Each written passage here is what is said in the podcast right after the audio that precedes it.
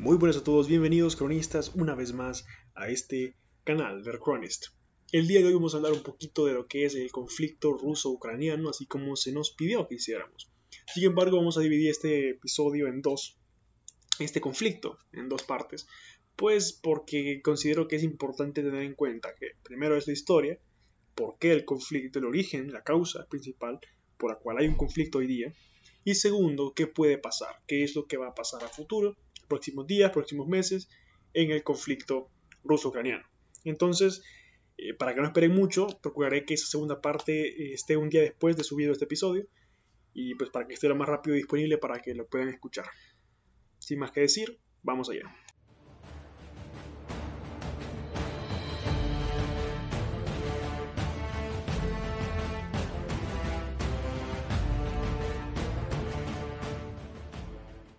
El conflicto ruso-ucraniano.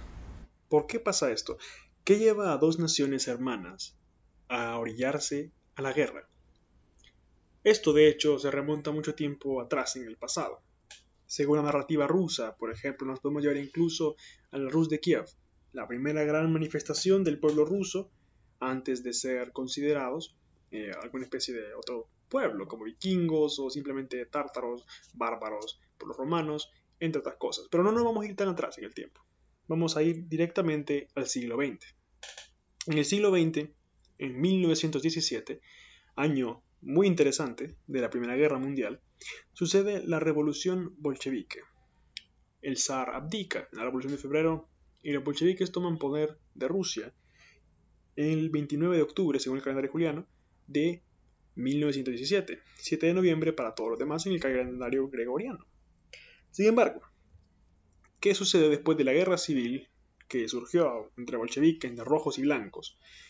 Los bolcheviques quedan en el poder y se crea la Unión de Repúblicas Socialistas Soviéticas, la URSS, en 1924. Sin embargo, es el mismo propulsor de esta Unión Soviética, Vladimir Ilich Lenin, el que promueve, llega a promover esta división del antiguo imperio ruso en varias repúblicas que conforman la Unión de Repúblicas Socialistas Soviéticas. Entre ellas se encontraba la República Socialista Federativa Soviética de Ucrania. También, por ejemplo, la República Socialista Soviética Federativa de Transcaucasia, la RSFS de Rusia, entre alguna otra. Sin embargo, ¿qué pasa? Al conformarse esta república, esta división de la URSS a lo interno, una división administrativa política, vemos que regiones como Luhansk y Donetsk, regiones que hoy día son las regiones disputadas entre Rusia y Ucrania, estas regiones querían ser parte de lo que era la República Socialista de Rusia. Sin embargo, Lenin mismo los dejó en Ucrania, por cuestiones de eh, raíces étnicas, entre otras razones. Y avanzamos un poquito en el tiempo y vemos que en el gobierno de Joseph Stalin se regala, por así decirlo, se cede lo que es la península de Crimea a, de, la, de, la, República Socialista de Rusia a la República Socialista de Ucrania. Esto, claro, dentro de la administración de la URSS. Por ende, no tiene mucha importancia porque es como que un departamento le regale a otro departamento una provincia o viceversa. O sea, es, es como que un estado dentro de otro. Le regale un pedacito de sí mismo a otra parte del mismo Estado. Es una cuestión administrativa meramente simbólica, porque nadie pensaba después de la Segunda Guerra Mundial que la URSS se iba a desintegrar. Sin embargo, esto pues llega a ser así, pero en el 25 de diciembre de 1991 sucede lo impensable para los comunistas de aquel entonces. La URSS se desintegra, Gorbachev renuncia, el muro que cubría Europa cae finalmente. Y es aquí donde verdaderamente comienza el debacle político por los terrenos del Donbass y de Crimea. Porque a pesar de que Rusia y Ucrania pues seguían siendo buenos amigos, pues toda la influencia, la esfera de influencia, mejor dicho, de las ex repúblicas soviéticas aún seguía en Moscú, aún miraban hacia Moscú para determinar sus propias decisiones em, político-administrativas, por ejemplo. Aunque claro, no todos. Tenemos el caso de Letonia, Estonia y Lituania que se fueron de un solo a la Unión Europea y a la OTAN. Pero bueno, tenemos que en este caso, lo que es Ucrania, que es lo que nos compete principalmente, seguía bajo el lineamiento estricto de Moscú. Sin embargo, vemos que en Ucrania y en Rusia, en la época postsoviética fue un fracaso, fue un desastre. Ya les explico por qué. En el caso de Rusia vemos cómo esto era muy palpable en su ejército, su pilar fundamental. Sabemos que la economía soviética nunca fue la mejor. Sin embargo, en la milicia siempre han tenido una ventaja y de hecho Rusia hoy día no es una potencia económica, pero sí es una potencia militar. Pero en los 90, inicios de los 2000, después de que Boris Yeltsin terminara su administración llena de corrupción, llena de grandes errores y pues realmente una vergüenza para ciertos eh, rusos, bueno, para la mayoría de rusos, mejor dicho, tema del cual entraremos en otro momento. El, 31 de diciembre de 1999, Yeltsin renuncia y deja en su cargo a Vladimir Putin, un tal Vladimir Putin. Putin viene e intenta no solamente modernizar el ejército, porque tras la guerra de Chechenia y la invasión de Georgia, el ejército ruso dio a notar que seguía muy mal no tenía un orden estricto, no tenía el momento u equipo listo, no tenía esa tenacidad y esa verdadera efectividad que caracterizaría a un verdadero ejército preparado y de una potencia militar mundial. Entonces Putin se propone modernizar, volver a alzar ese pilar de lo que era la antigua Unión Soviética en la nueva Rusia, la Rusia de Putin.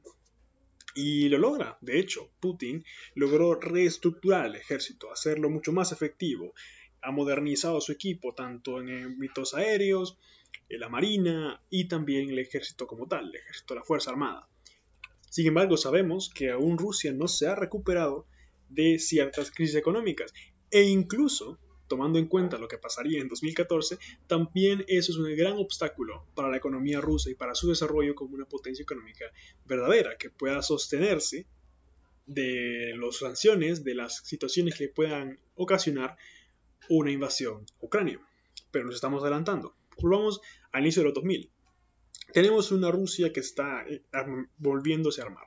Su carrera armamentista está en pleno desarrollo. Pero ¿qué pasaba en Ucrania? Ucrania, al terminar la época soviética, comienza una era oligárquica, por así decirlo. Ciertas familias mantenían el control, que de hecho mantienen todavía, de gran parte de la industria y economía ucraniana. El ejército ucraniano, antes del apoyo de la OTAN, antes de 2014, era un ejército no preparado, un ejército que estaba totalmente en desventaja con cualquier nación. Ucrania es el país más pobre de Europa no tiene la capacidad, aunque tiene recursos, pero no tiene la capacidad industrial de mejorar. ¿Por qué? Una corrupción sistémica que engloba todos los ámbitos que serían óptimos ¿no? de, desarrollar en Ucrania para que este, país pueda tener realmente un, desarrollo en pos del bienestar común de la gente de Ucrania. Pero esto es así. ¿Y cuál es el problema? Todos los países del mundo tienen corrupción, claro que sí. Pero a lo que vamos es, en el caso de Ucrania, esto le ha permitido, o mejor dicho, no le ha permitido avanzar en los ámbitos que necesita avanzar. Sabemos que Ucrania era, pues como mencionaba al inicio, eh, seguía todavía los parámetros que le dictaba Moscú desde el Kremlin. Pero ¿qué pasa cuando no sigue esos parámetros? Cuando se elige a un presidente no tan prorruso. Vimos el caso de Viktor Yushchenko, expresidente ucraniano que se supone lo mandaron a envenenar por, por orden y por parte de Vladimir Putin de Rusia. ¿Por qué? Porque se salió de esa corte, de esa línea política que debía seguir, es decir, de las órdenes del Kremlin, es decir, las órdenes de Putin, es decir, de Rusia. Entonces, cuando Ucrania se quiere salir de esta línea, de esta política, Rusia lo obliga a volver. De hecho, se corre el rumor en varios memes, que Rusia es este novio celoso, que no deja que, Ucrania salga con la OTAN, que salga con la Unión Europea. Pero Ucrania no le sienta nada bien esto, porque Ucrania no quiere solamente comerciar o seguir todavía bajo los lineamientos que le dicte Moscú, sino que esa libertad económica, esa libertad política de salirse de la línea dictada por, por Rusia es lo que los ucranianos han intentado obtener desde hace mucho tiempo, de hecho. ¿Y cómo obtenerlo? Sencillo. Se acercan al oeste. ¿Qué tenemos al oeste? Tenemos la Unión Europea y tenemos el tratado, o la organización, mejor dicho, del Tratado del Atlántico Norte, OTAN. La OTAN como tal se ha estado expandiendo desde que cayó la Unión Soviética. Incluso aunque se haya firmado con Rusia un tratado de paz eterna y pues lo típico que se hace en la diplomacia internacional, lo cierto es que la OTAN se ha estado expandiendo muy cerca de las fronteras de Rusia, e igualmente la Unión Europea. Países como Polonia, que estaban dentro de la cortina de hierro, países como Estonia, Letonia y Lituania, que comparten frontera con la misma Rusia, son parte de esta organización. Y esto pone no solamente en pies juntillas a Rusia, sino que además a todo aquel establecimiento que ellos quieren utilizar, o mejor dicho, volver a poner encima de los países que eran parte de su esfera de influencia, pero ahora ya no lo son. Esto puede ser un poco molesto en el caso de Rusia, porque se ven con maniobras militares de la OTAN muy cerca de su frontera. No es lo mismo tener un misil a miles de kilómetros de casa, en Alemania, en Francia, donde ustedes quieran, a tenerlo en Lituania, Letonia, Estonia, que están al lado de Rusia, que tienen frontera compartida con Rusia, o en Polonia, que están mucho más cerca que Alemania y que Francia. Entonces vemos cómo esto, que no es que Rusia no tenga tampoco, por ejemplo, em, maneras de, contra, de hacer una contraofensiva. Tenemos, por ejemplo, el enclave de Kaliningrado, que pues está fuera del territorio como tal de Rusia, es parte de Rusia y se encuentra cerca de eh, los demás estaditos que son parte de la OTAN. Entonces, ¿cuál es el problema? ¿Qué pasa con Ucrania? ¿Por qué no lo aceptan en, en la OTAN, en la Unión Europea? En el caso de la Unión Europea, sabemos que Ucrania, pues como les dije antes, es un país muy pobre, el país más pobre de Europa, de hecho, y no tiene la estabilidad, tanto económica como política, para mantenerse en un perfil aceptable, deseable para la Unión Europea, o esto es por lo menos lo que dicen. Otro punto importante es, no desean poner en peligro esa dependencia que tienen ciertos países de Europa, especialmente Alemania, con el gas ruso. De hecho, los gasoductos rusos, que vendían el gas natural Rusia al resto de Europa, pasaban antes por Bielorrusia y Ucrania, hasta que Ucrania, una vez, eh, hizo la, la maniobra muy inteligente de cortar el suministro para hacer presión mediática a Rusia. Rusia no se quedó de brazos cruzados, cortó el suministro y pactando con Alemania y otros estados europeos se realizó la construcción del gasoducto por el mar Báltico, Nord Stream 1 y recientemente el Nord Stream 2. ¿Qué pasa con esto? Al no estar en territorio de Ucrania, sino que pasa por el mar Báltico, este gasoducto pues deja aislada a Ucrania de manera económica ya no tiene ninguna dependencia Rusia de Ucrania en el sentido para vender su gas a Europa, que son sus mayores compradores. Entonces, una maniobra un poco mala, en mi opinión, pero así son las cosas. Así fue como sucedió y Ucrania ahora está aislada económicamente. ¿Por qué la OTAN no acepta a Ucrania? Porque sabe que sería una provocación directa hacia Rusia. Y de nuevo, a pesar de que son organizaciones, la OTAN, eh, que desea, por ejemplo, hacerle, hacerle contra a Rusia, evitar el expansionismo ruso, mejor dicho, el expansionismo autoritario ruso en la región, mm, tampoco es la razón, tampoco es lo correcto avanzar de manera tan ofensiva que podría provocar un conflicto armado. Además, la cantidad de inversión que deberían de hacer en Ucrania para poder defenderlo de un ataque ruso es muy grande. De nuevo, Ucrania cuenta aproximadamente con 200.000 efectivos militares, de los cuales hoy día se encuentran relativamente preparados por el apoyo que ha hecho la OTAN, entrenándolos, e igualmente Estados Unidos. Pero esto puede que no sea suficiente para hacer, obviamente no va a ser suficiente contra Rusia, pero no va a ser suficiente en una invasión a mediana escala. Pero tanto la OTAN como la Unión Europea han mantenido la política de no prestar demasiada atención a Ucrania, pero tampoco dejarla sola, que es lo que estaba pasando en estos días. Nadie pensaba que Rusia, el gran amigo ruso, la nueva Rusia, la Rusia reestructurada, acabó la Guerra Fría, viva la paz, viva la libertad. Nadie pensaba que en 2014 Rusia iba a invadir Crimea, que Rusia podía invadir otro de los países que fue parte de la Unión Soviética y tomar cierta parte de su territorio para beneficio propio del Kremlin. Y eso fue precisamente lo que pasó en 2014. en 2014 se anexa lo que es la península de Crimea, una de las zonas más importantes económicamente hablando para Ucrania, por el puerto de Sebastopol, que es una ciudad geoestratégicamente ubicada en el Mar Negro, siendo uno de los pocos puertos, eh, ahora supongo que controlado de facto por Rusia, que no se congela en invierno, un puerto que da al Mediterráneo y por ende a los mercados internacionales. Un puerto muy importante. Pero eh, Rusia toma este puerto en 2014, esta ciudad, esta península, de hecho, no solamente la ciudad, y de facto la anexa a su territorio. Las condiciones de esta, de esta anexión, pues, son un supuesto referéndum organizado por la gente de Crimea, en el cual, al ser ellos de etnia o, por ejemplo, sentirse ellos de, de raíces rusas más fuertes que ucranianas, de una, de una fuerte cultura e incluso, mejor dicho, para resumir todo esto, una identidad rusa por encima de la ucraniana, ellos crean este referéndum, este referéndum para separarse de Ucrania y anexarse a Rusia. Pero el gobierno ucraniano no reconoció ese referéndum y es quizás algo similar a lo que pasó para que nos ubiquemos con Cataluña y España. Cataluña es un referéndum en el cual se separan de España, según ellos, pero España no lo reconoce por su constitución y por sus leyes.